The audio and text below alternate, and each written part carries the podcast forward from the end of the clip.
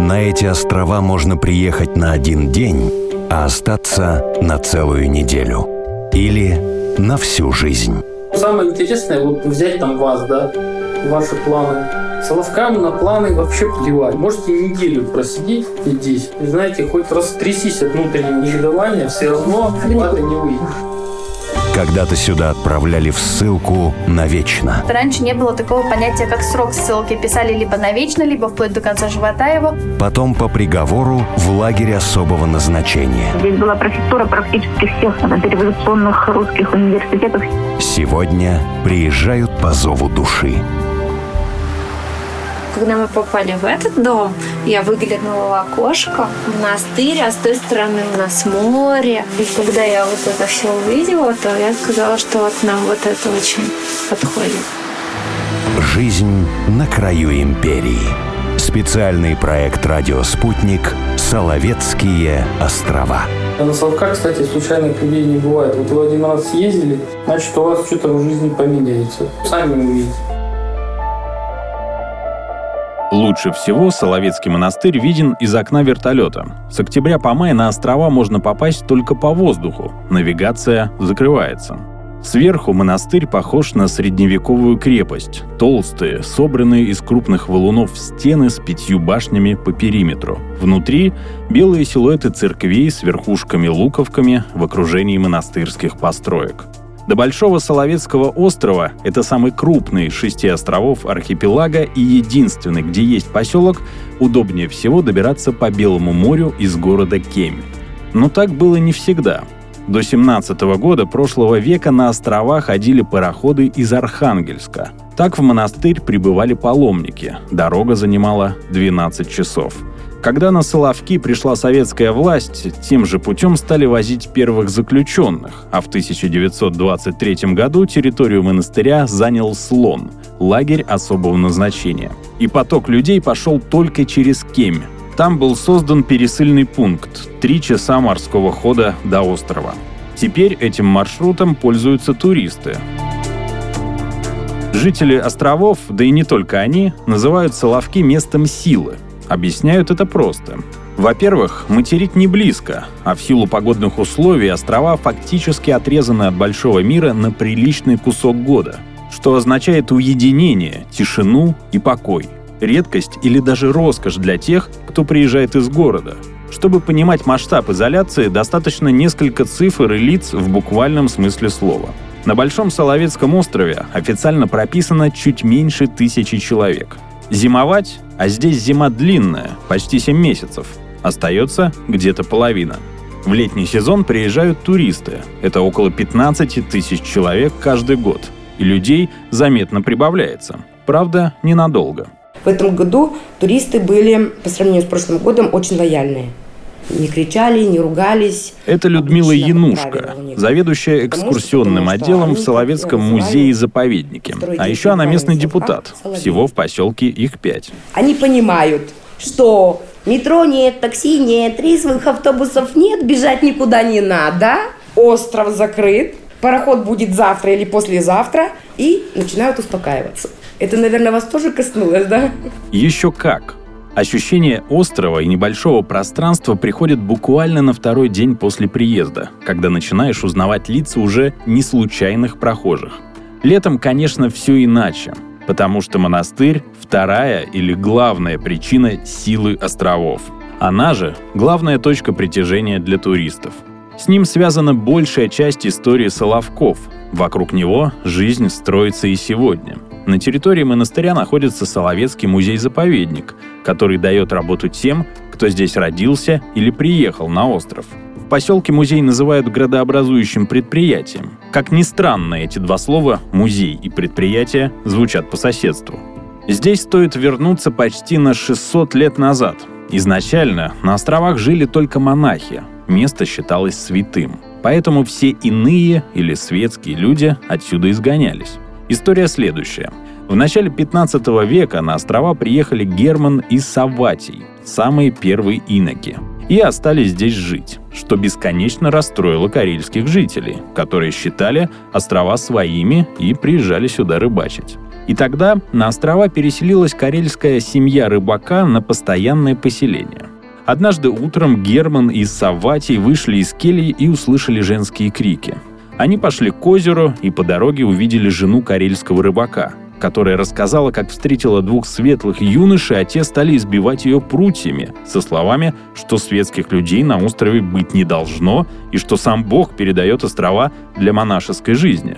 На следующий день семья рыбака уехала навсегда. На островах же остались только монахи. Считается, что так они получили благословение на отшельническую жизнь здесь. Годом основания монастыря называют 1436. Место для будущего монастыря выбрано очень удобное. Рассказывает Мария Орел. Маша пять лет назад приехала сюда из Архангельска. Работает в музее ведущим методистом. Она наш гид по острову. Находится монастырь на таком узеньком участочке между двух вод. С восточной стороны у нас озеро, озеро с пресной водой, Святое озеро. Ну а с запада вот очень удобный морской залив, бухта благополучия. Мы видим, что залив практически вплотную подходит к крепостным стенам. Залив достаточно большой, неглубокий. Ну и, в общем-то, здесь всегда тихо. То есть даже если в море шторм, сильный ветер, там могут быть волны, здесь на берег выходишь, да, все равно так тихонько. Ну, наверное, поэтому и бухты стали называть бухтой благополучия. С Машей мы встречаемся в 10 утра у главных монастырских ворот. Чтобы понять географию поселка, достаточно несколько ориентиров. От аэропорта до монастыря на машине можно доехать минут за 10, и то из-за плохой дороги. Столько же времени займет прогулка пешком от монастыря до школы. За полчаса можно пройти вдоль леса по берегу моря и вернуться обратно в поселок. Где-то через час возникает стойкое ощущение хождения по кругу, в центре которого монастырь. И в этот момент понимаешь, что находишься на острове. Вместе с Машей мы заходим на территорию монастыря через главные святые проездные ворота. Маша предупреждает, что монахов фотографировать нельзя. Монастырь действующий, мужской, строгий, но мы их и не видим. На небольшой внутренней площади, кроме нас, еще пара туристов. Остальные гуляющие – строители. Монастырь продолжают активно реставрировать. Поэтому Машин рассказ то и дело прерывает шум дрели или молотка. Храмы на территории образуют вытянутый прямоугольник. Спасо-Преображенский собор, самый первый, трехъярусный. Соседний с ним – Троицкий собор, единственный с медным куполом, основная действующая церковь храма. За ним невысокая, но зато пятиглавая Никольская церковь. И сразу 50-метровая колокольня со шпилем вместо купола и трапезная палата в конце. Первая каменная монастырская постройка. Трапезная палата Успенского трапезного комплекса вторая по величине в России. Она меньше грановитой палаты в Москве всего лишь на 13 квадратных метров. Площадь нашей 483 квадратных метра. Ну и, конечно, это самая крупная, монастырская. Она такая вот одностолбная палата. Действительно, огромное помещение с белеными стенами, которое освещается всего восемью окнами. За ним пространство поменьше и поуютнее – кабинет Келларя. Келларь был вторым человеком в монастыре. Он заведовал всем местным хозяйством. Говоря языком современным, это управляющий монастыря. Стены в его кабинете толстые, с нишами, которые использовались для регуляции температуры – в том, что у Келлерской не было отдельной печи, но под Келлерской была хлебопекарня. Но мы понимаем, что если, например, печь под трапезной можно было топить по мере необходимости, то хлебопекарня работает постоянно. И вот мы видим там отверстие, это как раз выход воздуховода, то есть при необходимости можно было открыть, закрыть дверцу и тем самым регулировали температуру здесь вот в Келлерской палате. Соловецкий монастырь имел одно из самых высокоразвитых хозяйств среди русских монастырей – Здесь очень много всего производили. Была судоверфь, кирпичный завод, кожевенный завод, канатный завод, мебельная и санная мастерские, лесопильный, гончарный завод, свечной и так далее. Всего 50 производств. Одних служб деревообработки более 20. И строили тоже сами. Из трапезной Маша ведет нас в Спасо-Преображенский собор – чтобы увидеть свод церкви, приходится в прямом смысле задрать голову. Очень высоко, окна совсем под потолком, но света много. Правда, оказывается, смотреть нужно не вверх, а под ноги, на старый кирпич. Внимательно на него посмотрите, может быть, что-нибудь интересное увидите. Дело в том, что кирпич формировали вручную, и перед тем, как отправить его в печь, нужно было выдавить из формы. И если он еще не до конца просох, то вот как раз, когда его выдавливали, то ладошка отпечатывалась. По идее, такие кирпичи клали ладошкой вниз. То есть мы же не видим кир- вот эти ладошки везде, везде, везде. А, Но почему-то именно вот этот кусочек оказался вот из такого кирпича с ладошками. Ну, возможно, просто мастер, который делал эту часть пола, да, решил вот такую память о себе оставить. Буквально несколько метров перехода, и мы в соседнем Троицком соборе. Он самый поздний из монастырских храмов, строился в конце XIX века, одна из последних построек. Но увидеть, каким был храм внутри, можно лишь на фотографии. Храм горел дважды. В 1923 году тогда случился самый большой пожар в монастыре. Второй раз в 1932 когда на остров пришел слон, лагерь особого назначения, в соборе разместили 13-ю карантинную роту. Все вновь прибывшие заключенные попадали сюда, в Троицкий собор. Здесь стояли трехъярусные нары, одновременно могло находиться по 500-600 человек. После ликвидации лагеря, а позднее тюрьмы, острова, а с ними и монастырь, перешли к Северному военно-морскому флоту. Здесь скрывается учебный отряд Северного флота, и в это время Троицкий собор превращается в камбус. То есть здесь была столовая, в центральном алтаре была кухня, в одном из пределов была посудомоечная. Ну, потом был период, когда здание не использовалось, и в 2007 году э, реставрация началась. Сейчас храм освящен, освящен великим чином. Мы возвращаемся во двор и останавливаемся перед крепостными стенами. Толщина 5-7 метров в основании, высота от 6 до 11 метров. Они хранят свои истории.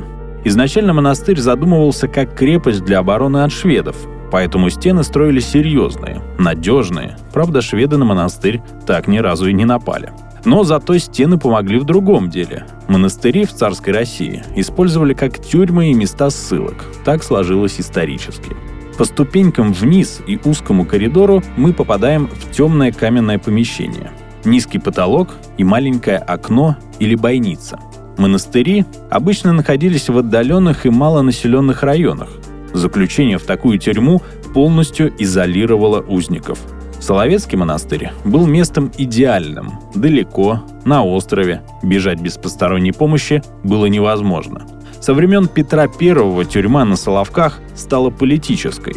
Сюда ссылали по распоряжению либо лично императора, либо тайной канцелярии и ссылали тех, кто был неугоден государству. Раньше не было такого понятия, как срок ссылки. Писали либо навечно, либо вплоть до конца живота его, либо вплоть до исправления. Что, собственно говоря, было одним и тем же, потому что никогда никто не знал, когда наступает вот исправление. Мы в помещении, где лучше всего видно, как были устроены монастырские тюрьмы. Это пушечная бойница, которая была превращена в камеру для заключенного. К ней приделана деревянная пристройка для караула. 16 лет своего заключения в такой камере провел последний атаман Запорожской сечи Петр Иванович Колнышевский. После ликвидации Запорожской сечи он был арестован и приговорен к смертной казни. По личной просьбе князя Потемкина, который был хорошим другом Петра Ивановича, смертную казнь заменили пожизненной ссылкой сюда, на Соловки. В 1801 году указом Александра I Петр Иванович был освобожден, и ему было предложено выбрать любое место для проживания. Но на тот момент ему было уже 110 лет. А всего в тюрьме он провел 25 лет. Он был почти слепым, почти глухим, и пожелал остаться здесь при монастыре. Ну и еще два года вот прожил здесь на островах. Вечером на острове время замирает, как и жизнь. На улицах пусто. Тут и днем можно никого не встретить. И очень тихо, как и 100, 200, 300 лет назад. В 7 часов должна начаться служба в храме. Монастырь строгий, поэтому женщины должны стоять во время службы отдельно от мужчин. По одному заходят все новые монахи, здороваются друг с другом. Голоса приглушены. Во внутреннем дворе монастыря темно. Фонарь где-то высоко и вдалеке. На паперте сидит монах с белым котом на коленях. Оба задумались и смотрят в небо. Звезд сегодня не видно. Вечером на Соловках холодно. О том, как живут люди на Соловках, в следующей части специального проекта «Радио Спутник. Соловецкие острова».